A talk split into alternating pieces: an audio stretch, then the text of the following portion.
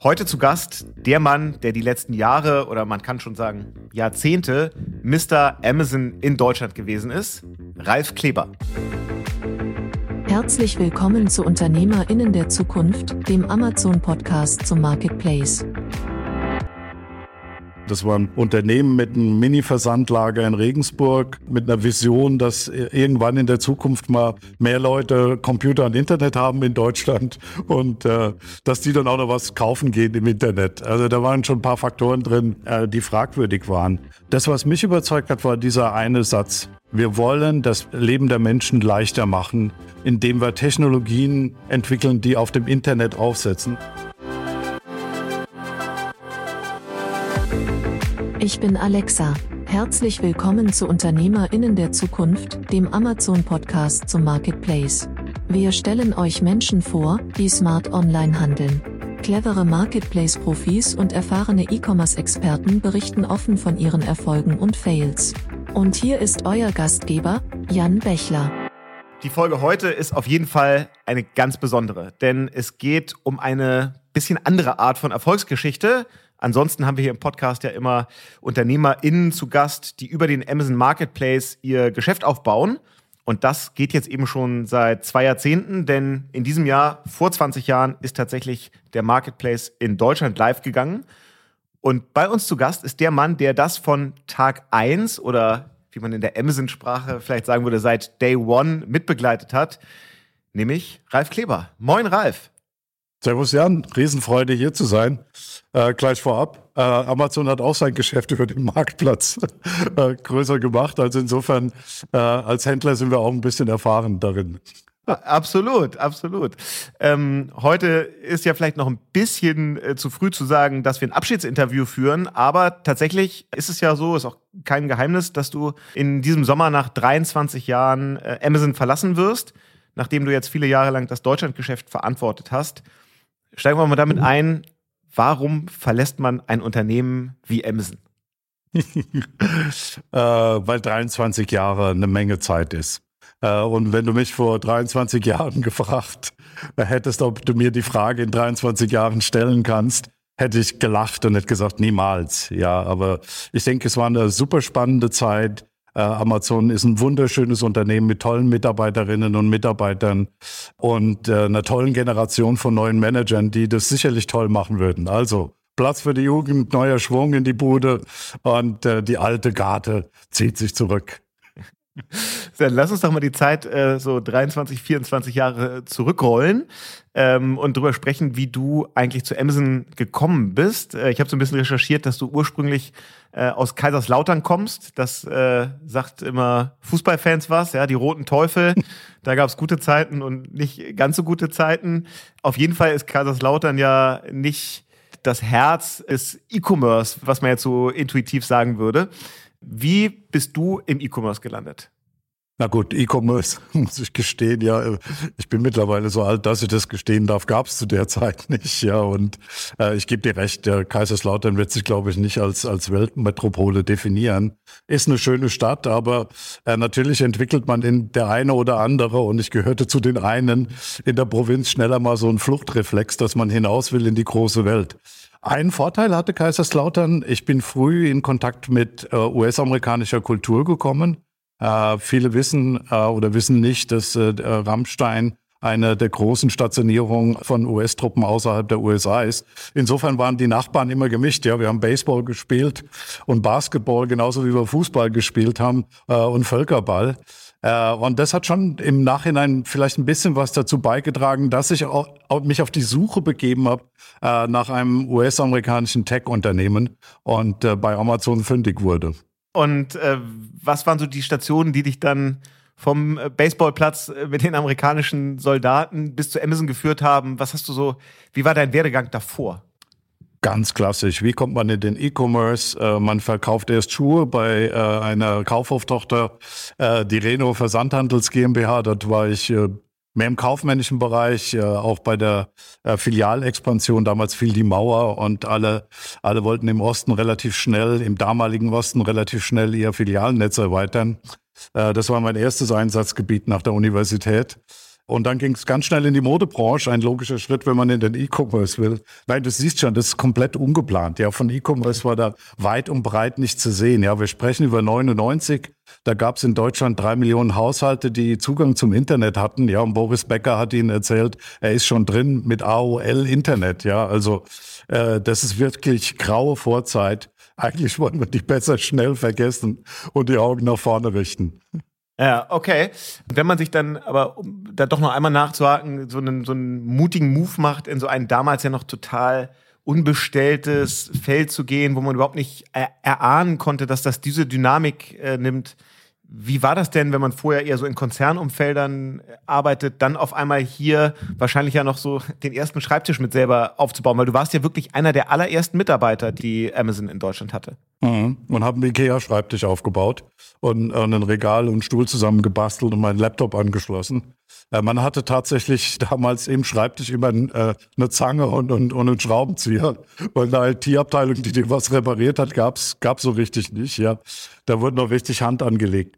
Äh, du, der Schritt war gar nicht so schwer. Ja, Ich meine, ich war zehn Jahre in der Modebranche bei SK, da hatte das große Glück, dass ich dort mit dem Unternehmensgründer und Eigentümer also dem Jeff Bezos von Escada sozusagen, Wolfgang Lai hieß der, äh, ganz eng zusammenarbeiten dürfte und mein Fable für Unternehmer und Unternehmertum ist dort so richtig rangereift. Ja, ich hatte eine tolle Mentorin mit Beate Rapp, äh, die von Roland Berger, eine Seniorpartnerin, die mir mein Denken ein bisschen strukturiert hat als junger Mensch.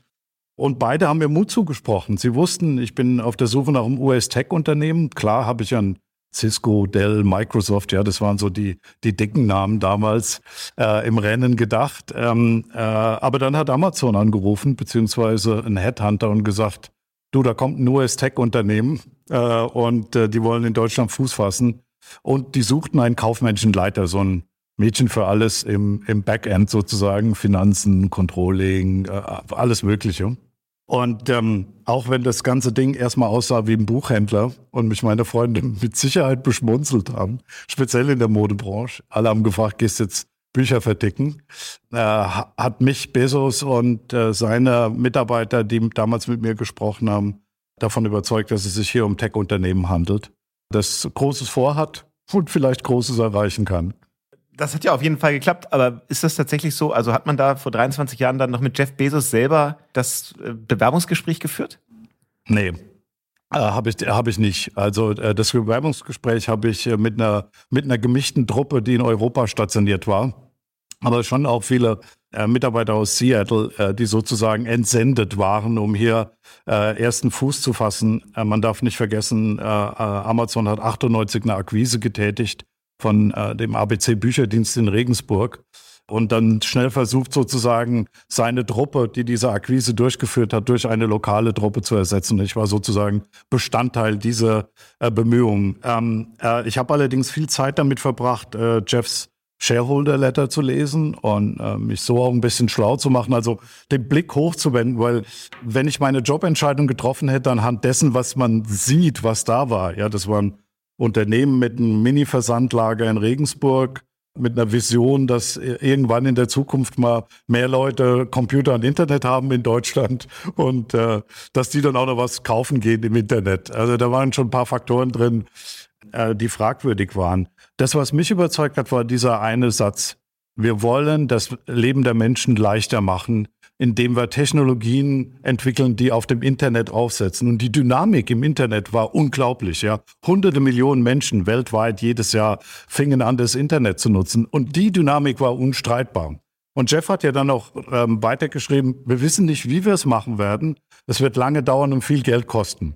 Und das fand ich eine sehr realistische Einschätzung. Ich habe gesagt, okay, äh, lass uns die Reise beginnen. Ja, und ist das dann aber so, wenn man so in deiner Rolle ist, dass man dann später dann schon auch mit jemandem wie ihm dann irgendwie in einem direkten oder zumindest regelmäßigen Austausch ist? Ja, zu der Zeit viel auch von ihm lernen und, und, und dir abgucken und gemeinsam mit ihm diskutieren und so diese Vision schärfen und entwickeln? Äh, ja, aber, äh, also ja, in, in den Anfangsjahren, ich meine, Jeff kam, sein erster Antrittsbesuch war im November 99, als wir äh, die Kategorie Musik gelauncht haben, die damals aus CD und äh, Musikkassetten bestand. äh, um es mal anzumerken, äh, für die Liebhaber. Äh, da hatte er noch die Zeit für eine Launch von einer Kategorie in ein Land zu fliegen. Und ja, wir haben uns regelmäßig gesehen und ja, ich habe sehr viel äh, von ihm gelernt. Ich muss aber auch dazu sagen, dass äh, Jeff und äh, sein Team äh, ganz tolle äh, Lieder danach sozusagen äh, rangezogen haben. Diego Piacentini war mit Sicherheit einer der Menschen, die äh, mein unternehmerisches Dasein am meisten äh, geprägt haben oder Jeff Wilkie. Und mit denen warst du dann über Zeit noch stärker in Kontakt. Ja, das wurden echte Mentoren, mit denen du äh, viele Ideen entwickelt hast und viele Ideen verworfen hast. Jetzt warst du ja, haben wir eben schon gesagt, einer der ersten Mitarbeiter von Amazon in Deutschland, noch so richtig mit Schreibtisch selber aufbauen. Ich vermute, das muss heute kein neuer Mitarbeiter mehr tun. Ihr seid jetzt bei ungefähr 30.000, ähm, glaube ich. Da wird sich viel verändert haben, wenn ein Unternehmen so stark wächst. Und trotzdem versucht man ja so ein paar Dinge sich so von Day One noch zu bewahren. Was ist denn heute so in der Kultur und in der Art, wie Amazon funktioniert, eigentlich immer noch so wie vor 23 Jahren? Ja, ich hoffe die Customer Obsession. Ja, und ich glaube die Customer Obsession. Äh, auch wenn unsere Kundengruppen, die wir heute betreuen und für die wir Verantwortung tragen, vielfältiger geworden sind. Also nicht nur die Verkäufer, die bei uns verkaufen, die Käufer, die bei uns Produkte kaufen, unsere Kundinnen und Kunden im Bereich Web Services, ja, Unternehmen im B2B-Bereich, also kreative äh, Filmersteller, äh, also es ist so vielfältig geworden. Äh, da trägt man mit Sicherheit mehr Verantwortung, aber ich hoffe, dass man die Verantwortung und ich glaube, dass wir die Verantwortung mit der gleichen Obsession immer noch tragen. Und Obsession ist mehr als Zentriertheit, ja, weil man sagt ja immer, man übersetzt Customer Obsession gerne mit kundenzentriert. Das geht mir nicht weit genug. Also wenn man über etwas obsessed, dann will man über diesen Punkt das, dessen, was der Kunde erwartet, hinaus äh, kommen, ja, und sich anstrengen, dass man es noch besser macht, als es erwartet wird. Das ist für mich Customer Obsession nicht. Ich hoffe, dass die immer noch so vorhanden ist. Ansonsten, ich meine, natürlich hast du recht. Glücklicherweise muss keiner mehr Schreibtische zusammen äh, tackern und, und, äh, und Zeit damit verschwenden, äh, seine IT äh, selbst ähm, äh, zu updaten. Das ist nicht mehr zeitgemäß, ja. Und ich glaube, das ist auch die Erwartungshaltung an ein Unternehmen, äh, das wächst. Die Herausforderung während des Wachsens ist es, sich tatsächlich die Kultur zu erhalten. Und da haben uns unsere Leadership-Prinzipien natürlich einen guten Job getan, weil die über die Jahrzehnte jetzt uns begleiten, mit uns wachsen, sich mit uns verändern. Das heißt ja, Prinzipien, unless you know a better one. Wenn du kein besseres weißt, ne, sag uns, ob, ob, ob unsere Prinzipien noch äh, richtig sind. Äh, das, das ist sehr, sehr wichtig und hat uns sehr geholfen, diese Mentalität, die wir brauchen, äh, um uns ständig zu verändern, zu erhalten. Wenn du über Customer Obsession sprichst und in diesem Podcast geht es ja vor allem auch um den Marketplace, wer sind denn dann für euch die wichtigeren Kunden? Sind das die Endkunden, die Produkte kaufen? Sind das die Verkaufspartner, die über den Marketplace verkaufen? Sind die in der Logik auch, auch Kunden? Und wer würdest du sagen, ist eigentlich am Ende für auch so ein Wachstum vom Marketplace der, der wichtigere Treiber? Oder wie, wie balanciert ihr das auch gegeneinander aus?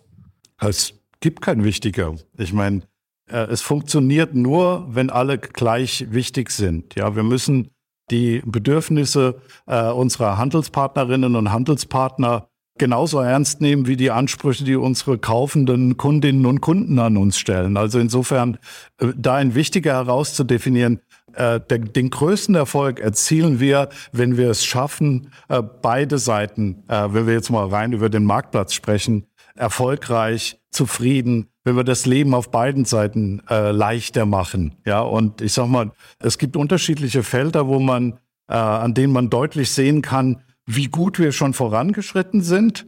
Es gibt aber auch genügend Felder, die, die, die uns immer wieder zeigen, wie weit wir noch davon weg sind, dass wir es tatsächlich einem Handelspartner einfach machen, äh, mit unseren Kundinnen und Kunden sozusagen in Interaktion zu treten. Ich glaube nicht, dass ich die Felder nicht kenne. ich ich wollte es gerade fragen. Also äh, wir erleben das ja nun bei uns im Tagesgeschäft bei, bei Fink 3 auch immer wieder, dass wir da mit unseren Kunden, die dann bei euch Handelspartner sind, irgendwie Themen haben, wo die sagen, da würden wir uns nochmal äh, was anderes wünschen.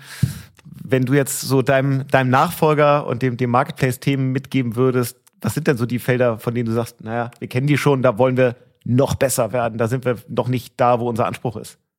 Schau, einer der großen Träume, äh, die wir vom ersten Tag an hatten, war, dass wir es, wie haben wir damals gesagt, trivially easy machen. Ja, da gibt es so Begriffe in Neuhochdeutsch wie Single Sign-On. Ja, wer, ein Händler muss sich einmal registrieren und kann alle Kunden in der Welt erreichen. Äh, wenn du und, und dein Unternehmen selbst verkaufen, dann weißt du, äh, wie weit wir davon immer noch weg sind und wie kompliziert es ist, dieser Vision tatsächlich nahe zu kommen, weil ständig neue Regularien, territoriale äh, Steuerrichtlinien, ähm, äh, andere Beschränkungen, das ist so ein dynamisches Umfeld, ja, das uns ständig in Bewegung hält. Und das ist natürlich uns und unseren Handelspartnerinnen und Handelspartnern echt schwer macht, dieser Vision nahe zu kommen. Aber deswegen darf man von der Vision nicht ablassen.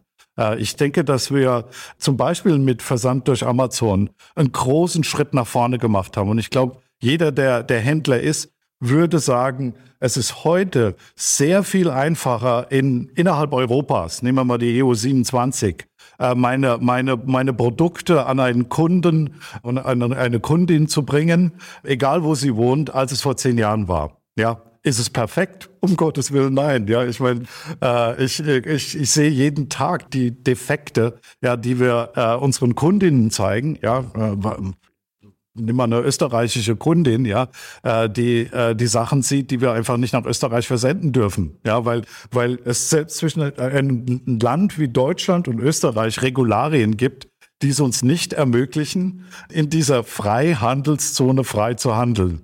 Ja, und darunter leiden wir natürlich alle, übrigens äh, Kundinnen und Kunden auch.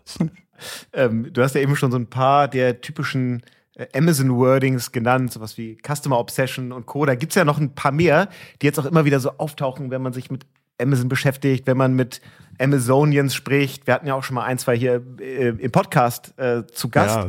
Vielleicht gehen wir so ein paar von denen durch und du erklärst mal, was die eigentlich bedeuten in, in eurer Kultur. Ich glaube, das, was die meisten schon mal gehört haben, weil es ja, glaube ich, auch sehr stark von, von Jeff Bezos immer wieder postuliert worden ist, ist so dieser, dieser Ausspruch, Every day is day one. Mhm. Was verbirgt sich dahinter? In, und wie, wie, wie lebt ihr das? Ja, Day One ist ein Symbol für, für eine Denkhaltung, die wir uns erhalten wollen. Ja, also jeden, jeden Tag mit frischem Geist bereit zu sein, alles neu zu gestalten und zu durchdenken. Ja, also äh, das, was du als Unternehmer gefordert sein äh, solltest, im Schritt zu halten mit den Kundinnen und den Kunden, die sich jeden Tag verändern, ja, weil sich die Umstände verändern, äh, die Technologie verändert, äh, das soziale Verhalten sich äh, verändert, ja. Und ähm, äh, wir wissen, äh, dass, äh, und Jeff hat es ja mal mit dem Day Two umschrieben, dass äh, wir wollen nicht an diesen Day Two kommen, an den Tag, wo wir nicht mehr Schritt halten können. Äh, ich, ich sag nicht, wir sind immer, wir versuchen immer vor einer Entwicklung zu sein, ja, vor der Welle zu schwimmen. Aber wir wissen, dass Veränderung eine unserer wichtigsten Konstanten ist. Und dass Veränderung ein Freund für uns ist, ja. Und dass wir uns diese Denkhaltung äh, sehr stark zu eigen machen müssen, um weiter Schritt halten zu können mit, mit allen, äh, was da auf uns zukommt in der Zukunft. Okay. Ein anderer Satz äh, oder ein anderer Begriff, den man häufig bei euch hört, ist das Two-Pizza-Team. Ja. ja, Two Pizza, gleich äh, Einschränkung, ja, amerikanische Pizzen. Äh, äh, also nicht hier die, äh, die, von der du selbst kaum satt wirst, die manchmal serviert wird in Deutschland, sondern so, so eine Pizza in den USA macht schon sechs Leute satt.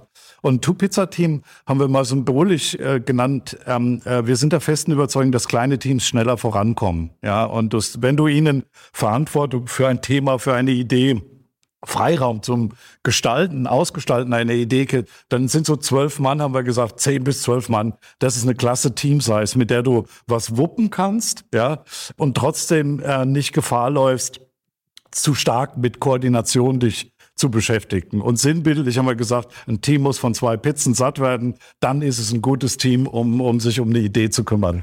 Und äh, wenn das Team dann Working Backwards arbeiten muss, was verbirgt sich hinter Working Backwards? Ja, Working Backwards ist, ist, ist ein sehr wichtiges Prinzip, äh, weil es sicherstellt, dass wir unsere Ideen, unsere Prozesse, unsere Innovationen vom Kunden zurückarbeiten. Ja, wir fragen uns also, ist das was Gutes für den Kunden? Mehr als wir uns fragen, passt das in Unternehmen, Unternehmen, können wir uns das leisten? Sondern die erste Frage, die gestellt wird, ist, ist es gut für den Kunden? Ja, wie der Kunde in seinen unterschiedlichen, ist es gut für den Buchautor? Ja, eine Plattform zu bauen, auf der man seine Bücher verlegen kann oder eine, eine Infrastruktur zu erstellen, auf der man Bücher verlegen kann. Äh, ist es gut für jemanden, der Ware verkaufen will, wenn wir einen Marktplatz ausgestalten? Ja, also von den unterschiedlichen Kunden und deren Bedürfnisse zurückarbeiten äh, und überprüfen, ob eine Idee tatsächlich eine gute Idee ist. Verstanden. Einen habe ich noch. Ähm, ja. Das ist die, die One-Way-Door. Da könnte man ja intuitiv denken, das ist die Tür, durch die man geht, wenn man rausgeschmissen wird, weil da gibt es nur den One-Way, einmal raus. Aber ich vermute, äh, es hat eine andere Bedeutung innerhalb von Amazon. Eine ganz andere Bedeutung. Ja, also wir unterscheiden in One-Way-Doors und Two-Way-Door-Decisions und äh, haben bewusst dieses Bild gewählt, weil die One-Way-Door, hinter der versteckt sich eine Entscheidung, die du schwer zurücknehmen kannst. Ja, also ich, ich gebe dir ein Beispiel. Versandkostenfreiheit ist nichts, was du dem äh, der Kundin oder dem Kunden am Montag geben kannst und am Dienstag wieder wegnehmen. Ja, äh, und deswegen vermerken wir die wichtigsten Entscheidungsfelder, auf, auf die wir wirklich viel Denkarbeit und Zeit verbringen wollen, ähm, wo wir auch tatsächlich eventuell in früheren Tagen mit Jeff geredet haben, äh, das waren die One-Way-Doors. Die Two-Way-Door-Decisions sind die, von denen ich gar nichts wissen sollte als Unternehmer. Ja, das sind die, die jeder treffen kann, weil sie leicht widerrufbar sind. Die Farbe des Buy-Buttons auf der äh, Detailseite, ja, die kannst du jeden Tag ändern und testen und damit rumspielen. Ja, da, äh, das verändert nicht viel an der Funktionalität, um mal ein ganz krasses Beispiel äh, zu nehmen. Und das will ich nicht wissen, wenn jemand damit rumexperimentiert. Ähm, das äh, soll jeder selbst entscheiden. Und damit schaffen wir Entscheidungsfreiraum, weil die meisten Entscheidungen sind Two-Way-Doors. Und wir lernen uns zu fokussieren auf das, was wirklich wichtig ist, auf die One-Way-Doors. Verstanden. Ähm, also wir sprechen jetzt alle ein bisschen mehr äh, Amazon-Sprache und Denglisch. können das einordnen. genau, Englisch. ähm, lass uns mal auf den Marketplace kommen. Dieses Jahr 20 Jahre in Deutschland. Du warst einer derjenigen, der den mit in Deutschland zum Leben gebracht hat. Du hast mir im Vorgespräch schon verraten, das wusste ich gar nicht, dass du tatsächlich auch selber Verkaufspartner warst und über den Marketplace verkauft hast. Das musst du uns gleich noch erzählen. Aber erzähl mal, was war so das Strategic Rational? Was waren die Gründe dafür, den Marketplace dann ja doch eigentlich in einer sehr frühen Phase, als Amazon noch gar nicht so lange in Deutschland war, noch gar nicht so groß war, da schon den Marketplace einzuführen? Ich hätte fast Platzmangel gesagt, aber äh, das stimmt natürlich nicht. Unsere Versandläger waren viel zu groß zu dieser Zeit und ziemlich leer. Ähm, aber wir wussten natürlich, dass wenn wir unserer Vision, alles verkaufen zu wollen, was der Kunde auf Amazon kaufen möchte, äh, ihm alles anzubieten, dass das eine Vision ist, die kannst du nicht alleine erfüllen. Ja, weil äh, tatsächlich, wenn du die Mathematik gemacht hättest, äh, wie viel Quadratmeter äh, Lagerfläche du brauchst, wärst du schnell auf eine utopische Zahl von mehreren hundert Versandlägern äh, gekommen, die wir in Kürze bauen müssten, um dieser Vision alles anbieten zu können, näher zu kommen. Deswegen war klar, dass wir nach Hilfe suchen müssen. Ja, und äh, die Marktplatzhändlerinnen und Händler haben sich natürlich angeboten, weil die haben de facto ihre Lagerfläche zu unserer Lagerfläche virtuell dazu addiert. Sie haben dafür gesorgt, dass sie Selektionen dazu addieren, die wir nicht hatten oder die wir auch hatten. Aber äh, Amazon wäre nicht das Amazon, äh, das es heute ist, ohne den Marktplatz ohne die Passion der Marktplatzhändlerinnen und Händler äh, super kritischer Erfolgsfaktor. Ja, ihr habt damit ja fast, kann man sagen, eigentlich ein neues Geschäftsmodell geschaffen. Das gab es ja vorher nicht so richtig in Deutschland. Vielleicht über eBay kann man sagen, ähm, dass so eBay-Händler da dicht dran sind. Aber äh, ansonsten war es ja schon ein komplett neues Geschäft, das ihr da eröffnet habt. Wie war denn so dann von außen, jetzt von, von den Händlern, die, die Reaktion darauf, wie schnell hat das Fahrt aufgenommen, waren die alle skeptisch, haben die sich danach gerissen? Das war damals jetzt auch, muss man ja auch sagen, noch im Vergleich zu heute sehr klein und jetzt auch für Verkaufspartner nicht von Tag eins an so relevant, wie es das vielleicht heute ist. Also das Gute ist ja, wenn du was Neues beginnst, ja, musst du dir im Klaren sein, dass es beide Lager geben wird. Die, die an die Idee glauben und die, die an der Idee ihre Zweifel anmelden. Äh, und die waren ja auch berechtigt. Wir haben ja die beiden Vorgänger äh, Modelle, ähm, äh, Auctions und Set-Shops äh, mit Bravour an die Wand gefahren. Die haben alle, die sozusagen unsere Partner dabei waren, als wir das an die Wand gefahren haben, äh, die, äh, die, die waren bestimmt mehr auf der skeptischen Seite unterwegs. Äh, haben wir heute gut lachen darüber. Äh, das war damals eine sehr schmerzliche äh, Erfahrung. Nee, es gab äh, intern wie extern äh, Skepsis. Ja, also intern äh, von aus der einen Perspektive holen wir uns den Wettbewerb auf die Detailseite äh, ist das tatsächlich das richtige Geschäftsmodell? Ja, weil äh, extern natürlich viele gesagt haben, das ist nicht so wie eBay, ja, also wo ein Händler seine Selbstständigkeit äh, mehr nach vorne tragen muss, als er es auf der Detailseite tatsächlich kann, ja, weil dort trägt der Artikel und die Verfügbarkeit und der Preis, die Merkmale eigentlich den Händler nach vorne. Und viele haben daran gezweifelt, dass man erfolgreich sein kann, ohne sozusagen diese Identität in den Vordergrund zu stellen. Wir waren immer der Meinung, dass es dem Kunden eigentlich egal ist, von wem er kauft. Ja, äh, wichtig ist, dass er bestimmte Service-Merkmale erfüllt bekommt. Guter Preis, verfügbar in einem bestimmten Zeitraum, ja, äh, komf komfortabel zugestellt. Also wenn diese Dinge äh, erfüllt sind und wenn wir es schaffen, alle auf, auf das gleiche Niveau zu bringen, dann entscheidet der Kunde nicht mehr oder sehr selten, ich möchte von Händler A oder B schreiben. Wir würden es dem, den Kundinnen und Kunden nicht verbieten wollen, so zu entscheiden, aber wir wollen eine Voraussetzung schaffen, wo eigentlich der Kunde sagt, oh super, eigentlich brauche ich ja nur einen Staubsauger und ob, ob der Händler jetzt äh, Amazon oder, oder irgendwie GmbH heißt, ist mir egal. Ja, Hauptsache er ist morgen da und er kostet 586,50 Euro. Ja, jetzt hat wahrscheinlich kaum jemand so viele ähm, Händler auf dem Marketplace gesehen äh, wie du, einfach über diese, über diese lange Zeit. Du wirst viele gesehen haben, bei denen es richtig gut funktioniert. Du wirst welche erlebt haben, bei denen es am Ende auch nicht funktioniert hat. Was sind denn so deine Learnings? Äh, was sind so die, die Kernerfolgsfaktoren, wenn man als Händler über den Marketplace erfolgreich verkaufen will? Oder was sind vielleicht auch so typische Fehler? Was sind so typische Fehler, die du auch, auch gesehen hast? Ja, wenn das so einfach wäre.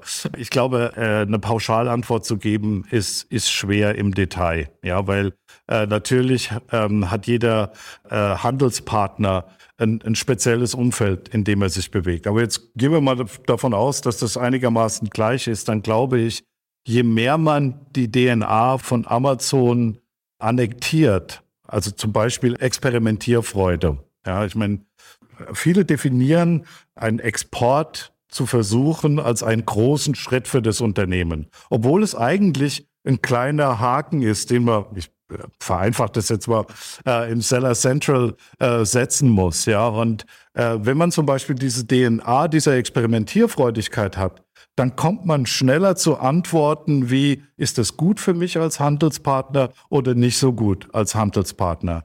Aber da Amazon sich ständig verändert und mit ständig neuen Ideen um die Ecke kommt, ja, soll ich Sponsored Links ausprobieren, also äh, mal Marketing machen, äh, darüber darf man eigentlich nicht viel Zeit verlieren, weil wir verlieren äh, beim Ausgestalten des Marktplatzes und der Technologie, die ihn erfolgreich macht, äh, sind wir auch sehr stark am Experimentieren. Und ich würde sagen, im Rahmen der finanziellen Möglichkeiten, ja, da ist immer eine Grenze gesetzt, sollte jeder möglichst viel experimentieren. Ausprobieren, die Antwort für sich selbst finden. Weniger glauben, was man gelesen hat, was man historisch erfahren hat, was man schon mal woanders erlebt hat. Das ist nicht unbedingt der, äh, das, was zum Erfolg führt. Und ähm, wenn man jetzt mal so guckt, von den besonders beeindruckenden Geschichten, die du so äh, erlebt hast, gibt's da so ein paar Anekdoten oder UnternehmerInnen-Geschichten, die dir besonders in Erinnerung geblieben sind, weil ja einfach, muss man sagen, jetzt über die letzten 20 Jahre unfassbar erfolgreiche Firmen äh, entstanden sind, die vor allem über den Marketplace äh, gewachsen sind. Ich vermute mal, den einen oder die andere wirst du auch selber begleitet haben. Was sind denn so die wirklich die Unternehmergeschichten, die dir, wo du sagst, an die erinnere ich mich auch noch in 20 Jahren?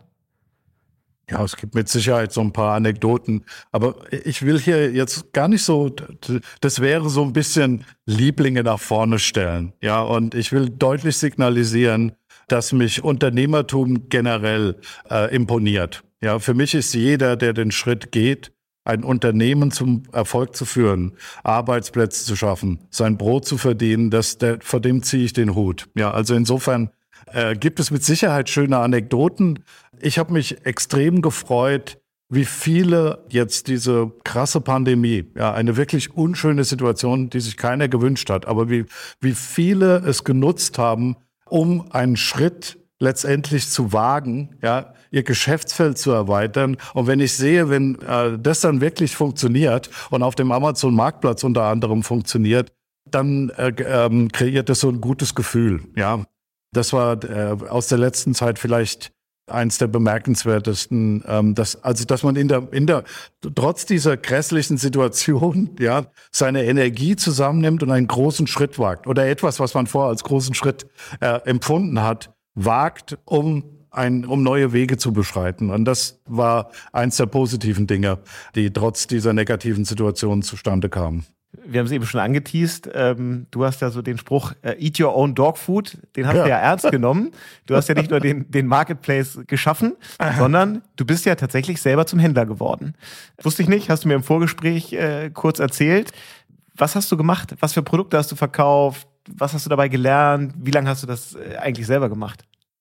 Wie lange weiß ich gar nicht, aber schon ein paar Jahre. Ich glaube, ich würde mich wundern, wenn damals nicht jeder Amazon-Mitarbeiter auch Händler war, ja, weil wir alle wissen wollten, wie es funktioniert, wo die Grenzen sind. Und, und du sagst es richtig, ich habe zwar eine Katze und ist kein Dogfood, aber äh, ich weiß, symbolisch, ja, erfährst du am meisten, wenn du das tust, was du andere tun lässt, ja, oder, oder was du von, äh, von, von anderen Handelspartnern erwartest. Das war so ein bisschen die Denke. Ich habe hauptsächlich Bücher, Musik verkauft kein Wunder, die haben sich bei mir angestapelt über die Jahre, in denen wir nur Buchhändler und äh, Musikhändler waren. Und ich leider Gottes äh, den Defekt hatte, dass ich viele CDs doppelt gekauft habe, weil ich gedacht habe, oh, die brauche ich, ja. Und dann festgestellt habe am Regal so, oh nee, die hast du schon. Ja, das äh, war so einer, ein Weg, mich äh, davon äh, zu befreien. Und ich habe, äh, äh, ich, ich hoffe, ich war ein guter Händler. Ich habe auch versucht, Gummibärchen zu verschicken und, und nette Notizen zu schreiben, um mich bei den äh, Kunden wirklich zu bemühen, ja, Obsession zu zeigen. Ich kann mich aber auch daran erinnern, dass ich mal in Urlaub gefahren bin und habe mich nicht abgemeldet auf, auf dem Amazon-Marktplatz und hatte doch einige erzürnte Kunden, die äh, über meine Versandgeschwindigkeit nicht, nicht so beeindruckend fanden, als ich aus dem Urlaub zurückkam. Also ich glaube, klassische Fehler, die vielleicht jedem schon mal passiert sind.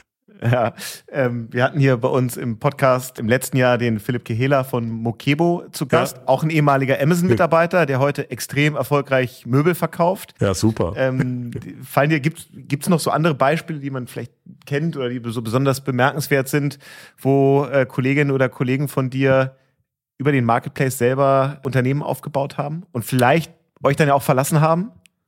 Ganz viele, ja. Ich meine, und das ist ja auch gewünscht. Ja, es ist doch toll, wenn wir, wenn wir hier eine äh, und die Unternehmer-DNA in Amazon, innerhalb von Amazon so ausprägen können, dass jemand den Schritt wagt, um dann letztendlich sein eigenes Unternehmen zu gründen. Ja, geht's besser. Ja, das macht mich unglaublich stolz und das war von Anfang an. Ähm, haben wir natürlich ganz viele äh, Mitarbeiter, die entweder zu Unternehmen äh, gegangen sind, ja, um um die auch an den Marktplatz ranzuführen. Äh, nicht nur an den Amazon-Marktplatz, ja, sondern generell dieses digitale Gedankengut, wie man das heute so mystisch nennt, in ein Unternehmen hier reinzutragen. Äh, aber da ist schon ein bisschen was da, dabei. Ich glaube, dass jeder, der längere Zeit bei Amazon war, der hat eben ein Stück DNA, die es lohnt zu prüfen, ob sie in einem anderen Unternehmen in einer Variante oder genauso auch funktioniert. Ähm, und äh, ich erinnere mich, dass mein Musikchef Thorsten Räuber, der ist damals zu äh, Teufel gegangen als Geschäftsführer, äh, war auf dem Weg äh, zur Börse, äh, wie viele. Und äh, äh, der, der wurde einer meiner wichtigsten Feedback-Mechanismen. Ja, ich, also ich saß ganz oft bei, bei Teufel und habe mit denen Seller-Reviews gemacht. Ja, also quasi Walk Your Store. Ja, mit ja. was kämpft ihr auf dem Seller Central, auf unserem äh, Marktplatz, wenn ihr dort erfolgreich sein müssten? Und das dann wieder zurückgetragen an die technischen Teams diese Verbindung gab es zu vielen Ex-Mitarbeitern. Ah, okay, das ist natürlich extrem wertvoll. So eine andere Form von Dynamik, die gerade in den Markt der Seller kommt, ist ja das ganze Thema FBA-Aufkäufer. Also die Radios, Seller X, ähm, Berlin Brands Group, wie sie alle heißen, die jetzt versuchen, sich da eine, eine große Anzahl an Sellern ähm, zusammenzukaufen. Hast du da ein Gefühl zu, ist jetzt nicht direkt euer Geschäft, aber irgendwie beeinflusst es dann ja das Geschäft auf dem Marktplatz, zumindest mal indirekt. Hast du da einen Blick drauf auf diese Geschäftsmodelle und eine Meinung zu entwickelt? Nee, wenig. Äh, ich, ich, mir würde jetzt auf Anhieb äh, einfallen, warum so etwas Sinn machen könnte. Ja, weil ich sag mal, auch, auch uns helfen Synergien, ja, auch uns helfen bestimmte Kooperationen. Auch uns geht Technik leichter von der Hand, wenn wir sie global einsetzen können und nicht jedes Mal das Rad neu erfinden müssen. Also insofern ist Konsolidierung, wenn man das so nennen will, gab es schon immer und äh, kann durchaus äh, sinnvoll sein. Ähm, ich habe da keinen besonderen Blick. Ja. Wenn man so zurückguckt, dann hat Amazon ja immer wieder Dinge gemacht, die total neu waren für den Markt und die häufig ja auch sehr viel Mut er erfordert haben. Du hast ja schon so ein bisschen beschrieben, wie da so die Kultur von euch ist. Eins war ganz sicherlich die große Be Bedeutung, die ihr der Logistik gegeben habt und eben auch ein Programm wie FBA äh, ins Leben zu rufen, also Logistik für eure Verkaufspartner, Verkaufspartnerinnen zu übernehmen.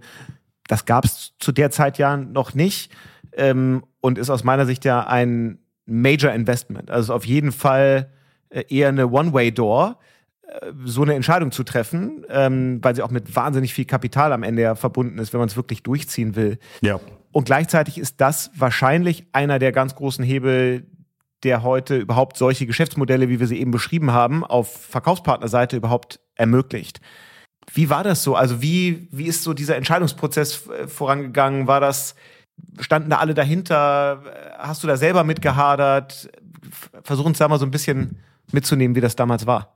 Das ist ein Bereich, da gab es wirklich keinerlei Form von Diskussion. Es war von Anfang an klar, dass wir einer der besten Logistiker der Welt werden müssen, weil die Kundenerfahrung so stark davon abhängig ist, wie du als Logistiker funktionierst. Ja, und es war natürlich äh, am Anfang äh, sehr gebündelt äh, in dem, was wir Versandzentrum nennen.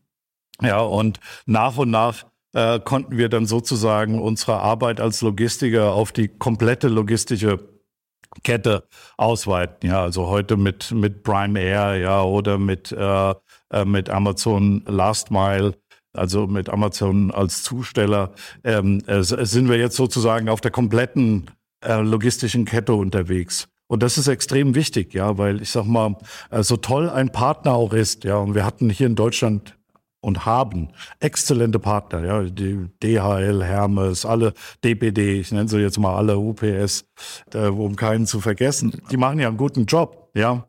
Trotzdem haben die bestimmte Abläufe, an die du dich anpassen musst. Ja, also die DHL sagt, um sechs fahren meine Laster aus, aus dem Depot und um fünf kommen sie wieder zurück. Und äh, wenn du Innovation betreiben willst und es anders machen willst, dann kannst du entweder deine Partner dazu bringen, mit dir zu experimentieren. Und die haben ja sehr viel experimentiert und sehr viel erreicht gemeinsam mit uns. Äh, oder du musst es selbst in die Hand nehmen. Und wenn du es selbst in die Hand nehmen musst, geht Logistik nur, wenn du ein Perfektionist bist. Und wir wollten von Anfang an Perfektionist sein und bleiben. So eine Logistik aufzubauen und so riesengroße Versandzentren oder Logistikzentren Brutal. aufzubauen, ist ja, also da kann einfach, äh, würde ich als Laie sagen, da kann ja so wahnsinnig viel schiefgehen. Brutal. Ähm, ich habe das erste eröffnet in Deutschland. Äh, und äh, wir hatten ja ein kleines Lager äh, neben dem Gebäude des ABC Bücherdienst in Regensburg. Da standen so, ich, lass mich, lass mich lügen, 50 Bücherregale drin. Ja. Und äh, dann haben wir dieses Riesending, äh, das aus damaliger Sicht Riesending, ich glaube 46.000 Quadratmeter in Bad Hersfeld gebaut und ich musste hoch zur Abnahme äh, mit, äh, mit dem Vermieter und dem Investor, äh, der das Ding gebaut hat. Und äh, ich habe den Fehler gemacht, ich hab, äh, hatte keine Sneaker an, sondern Lederschuhe. Und jeder Schritt in diesen Riesenhallen hat Gehalt ohne Ende, ja. Und ich dachte nur so, okay, im Zweifelsfall machen wir Squashhallen draus, weil das waren riesige Hallen, in denen vorne auf den ersten 20 Meter 60 Regale standen und der Rest war leer. äh, furchtbares Gefühl. Äh, schön, dass wir es vollgekriegt haben und noch ein paar andere brauchen heutzutage. wie, viel, wie viel sind das mittlerweile in Deutschland? Äh, ich glaube 19 äh, haben wir in, in Deutschland, äh, die, die reinen Versandläger. Und äh, wir haben ja auch mittlerweile Verteilzentren äh, noch dazu. Also es sind äh, wesentlich mehr natürlich. Jetzt würde ich gerne mal so ein bisschen gucken auf deine Erfahrungen, was so Leadership-Themen angeht, wenn man ein Unternehmen aufbaut von Mitarbeiter 1 bis jetzt äh, knappe 30.000 Leute, die ihr in Deutschland seid. Ich habe eine ganze Reihe von Freunden, die auch bei Amazon arbeiten, in ganz unterschiedlichen Funktionen. Und die haben mir immer berichtet von sehr, sag ich mal, ausgefeilten Prozessen im Recruiting-Prozess, äh, im, im Hiring. Wie stellt man, wenn man so intensiv, ich will jetzt gar nicht aggressiv, aber so intensiv äh, einstellt und hiert wie ihr, was sind da so eure Mechanismen, äh, mit denen ihr sicherstellt, dass ihr immer wirklich die besten Einstellungsentscheidungen trefft? Oh, schwierige Frage, äh, Jan, aber ich versuch's mal. Also ähm, ich glaube, das Erste, was man sich bewusst sein muss, ist, dass beide Seiten eine Entscheidung treffen. Ja, das heißt, du musst beiden Seiten, nämlich dem, der sich bewirbt und dem, der die Bewerber sozusagen dann letztendlich auswählt äh, und einstellt, eine Chance geben, sich auf einem möglichst breiten Feld ein Bild zu machen, wen treffe ich denn da? Und ich glaube, äh, de, eins der wichtigsten Dinge im Bewerbungsprozess ist, festzustellen, mit, mit wem arbeite ich. Ja, ist, weil ich, also meine Erfahrung ist, äh, es spielt weniger die Arbeit, die man macht, eine Rolle, sondern vielmehr die Menschen, mit denen man arbeitet. Ja, weil von denen lernst du. Die motivieren dich, die demotivieren dich, ja, äh, die, die bringen dich zum Lachen, ja, die bringen dich zum, zum Weinen, hätte ich fast gesagt. Nee, aber äh, äh, du verstehst, ja. Also insofern, äh, ich glaube, Mensch und Wertesystem äh, in so einem äh, äh, Verfahren zusammenzubringen und das skalierbar zu machen, äh, ist, ist keine einfache Aufgabe. Ich weiß auch nicht, ob wir äh, schon so gut sind, ja, aber wir, ähm, wir haben ja im letzten Jahr uns nochmal ein neues Leadership-Prinzip dazugegeben, dass da sagt, wir wollen der beste Arbeitgeber der Welt sein. Und ich weiß, dass mein, mein Nachfolger, der Rocco, sich das ganz oben auf die Fahne geschrieben hat, ja, festzustellen, was da alles dazugehört und wo wir uns verbessern müssen. Ja, und dazu gehört jetzt wieder rauszufinden, wo sind wir gut im Bewerbungsprozess und wo sind wir nicht gut.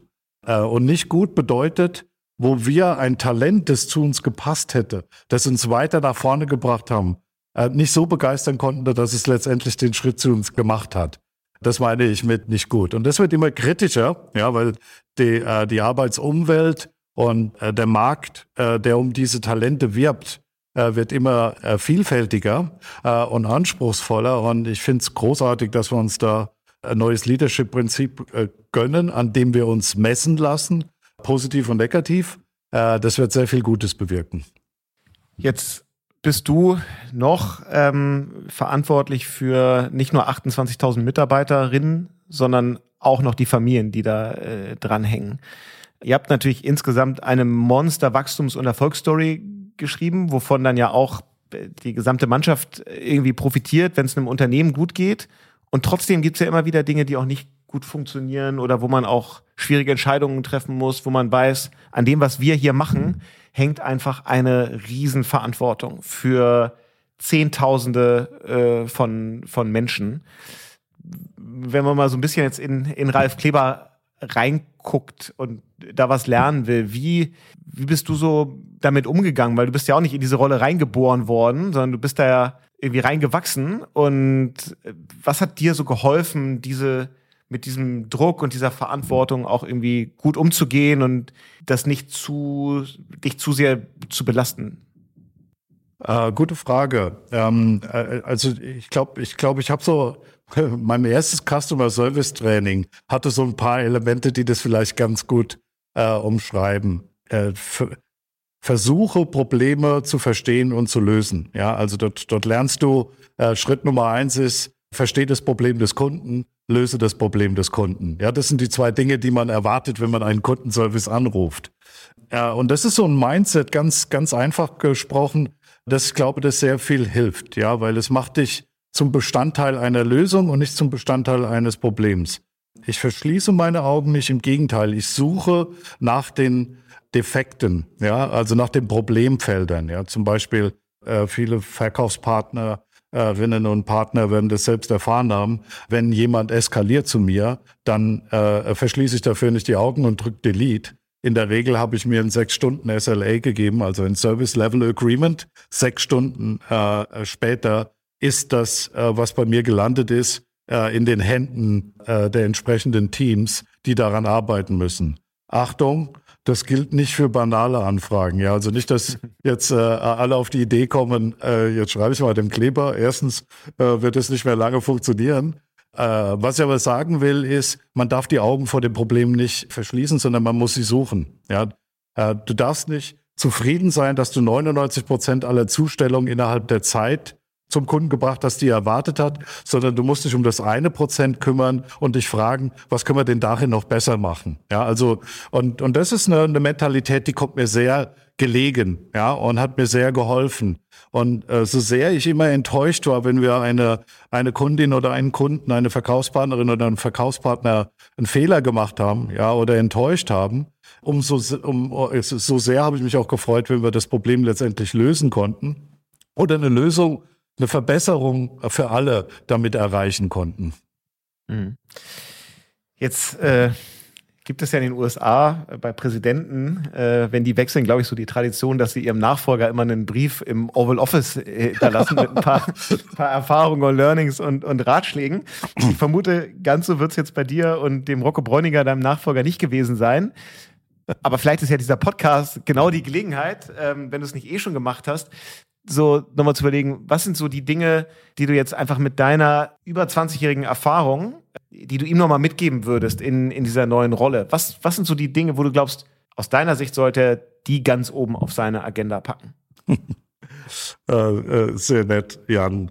Äh, ich glaube, das braucht der Rocco nicht, aber ich, ich werde trotzdem gleich deine Frage beantworten. Schau, äh, Rocco und ich arbeiten seit 15 Jahren zusammen. Ja, und äh, Rocco war selbst Country Manager, hat Australien gelauncht, ja, sozusagen ein Amazon Startup. Ja, hat mich super stolz gemacht, äh, dass er den damaligen Sprung von Leiter Deutschland Consumer, Consumer Goods ja, zum Country Manager Australien geschafft hat. Der kennt, der hat mindestens genauso viel Amazon-DNA, äh, wenn man das als was Positives bezeichnet und empfindet, äh, wie ich die auch habe.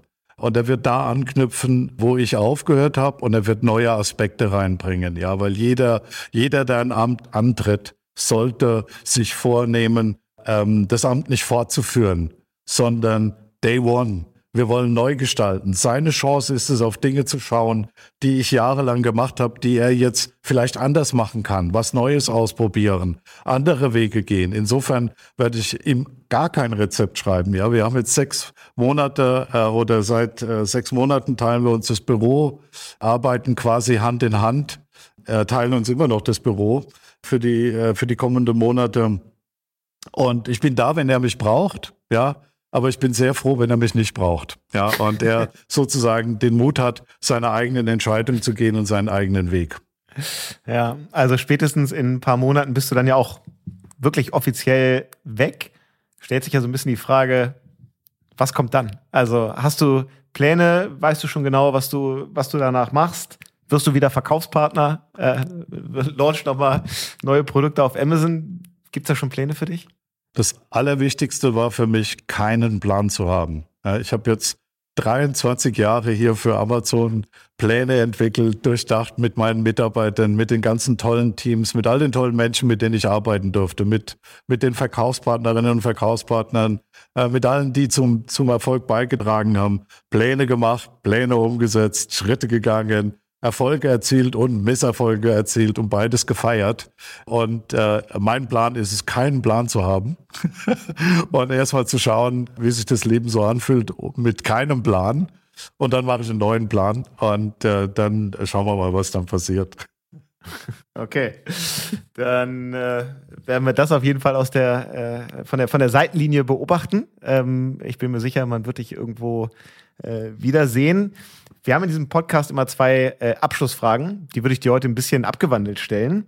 Äh, normalerweise äh, fragen wir immer so, wie viele Produkte unsere Gäste so im Jahr bei Amazon bestellen. Oh Von dir würde ich gerne wissen, weil du ja der, du wirklich einer der ersten warst, der die Chance hatte, auf Amazon und auf dem Marketplace was zu bestellen. Weißt du noch, was war das erste Produkt, das du damals gekauft hast?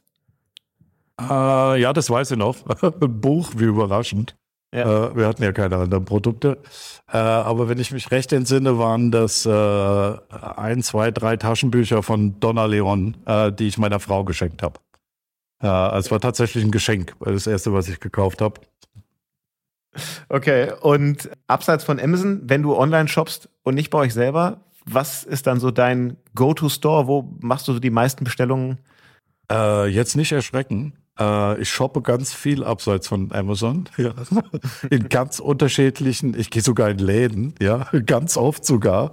Und mit, mit riesiger Freude. Ja, ich freue mich, dass wir hier in München so tolle, tolle Läden haben, äh, wie Lodenfrei und Oberpollinger und äh, jetzt kommen neue Händler noch dazu. Also ich habe ich hab kein Favorite, ja. Äh, ich muss dazu sagen, äh, ich habe extrem Respekt vor allen, die die, die dir so ein tolles Kundengefühl vermitteln. Ja, und das erlebe ich ganz oft in, in, in Spezialläden, ja, beim Fahrradhändler zum Beispiel äh, oder ähm, äh, auch mal beim Sportartikelhändler, äh, wenn es denn, wenn es denn was äh, sehr Spezielles ist. Also, äh, aber ich freue mich auch über meinen Metzger und meinen Bäcker, ja, dass die existieren und über den Oberpollinger, dass ich äh, irgendwo äh, mal eine neue Marke entdecken kann. Also da gibt's keinen Liebling. Ich shoppe wie jeder andere auch an ganz vielen Ecken und weiß es sehr zu schätzen, wenn ich als Kunde gut behandelt werde. Sehr schön, Ralf. Das war eine super Stunde. Extrem viel über so die Entstehung und den Aufbau von Amazon in Deutschland gelernt. Ich bin mir sicher, da gibt's einfach niemanden, der das besser hätte nochmal so ein Recap machen können äh, als du. Danke, dass du da deine, deine Erfahrungen äh, geteilt hast. Wir sind total gespannt, äh, was aus dem keinen Plan haben, so herauskommt. Ich bin mir sicher, wir werden es auf die eine oder andere Art äh, und Weise erfahren. Ich hoffe, Podcast hören, dafür wird dann äh, noch mehr Zeit sein, dass du zumindest diesem Podcast auf jeden Fall verbunden bleibst. Für alle HörerInnen äh, gilt das natürlich genauso. Ne? Alle Folgen gibt's immer unter amazon.de slash podcast, überall, wo es Podcasts gibt. Und äh, dann sehen wir uns bald wieder. Vielen Dank für dieses Nicht-Abschiedsinterview an dich, Ralf, und schöne Grüße nach München. Danke, dass ihr den Internet-Dino nochmal zum Zuge kommen ließet. Und ja, ich liebe Podcasts. Ihr macht einen tollen Job. Viele Grüße an alle. Bleibt fit. Bis bald. Danke, Ralf. Ciao, ciao. Ciao, ciao.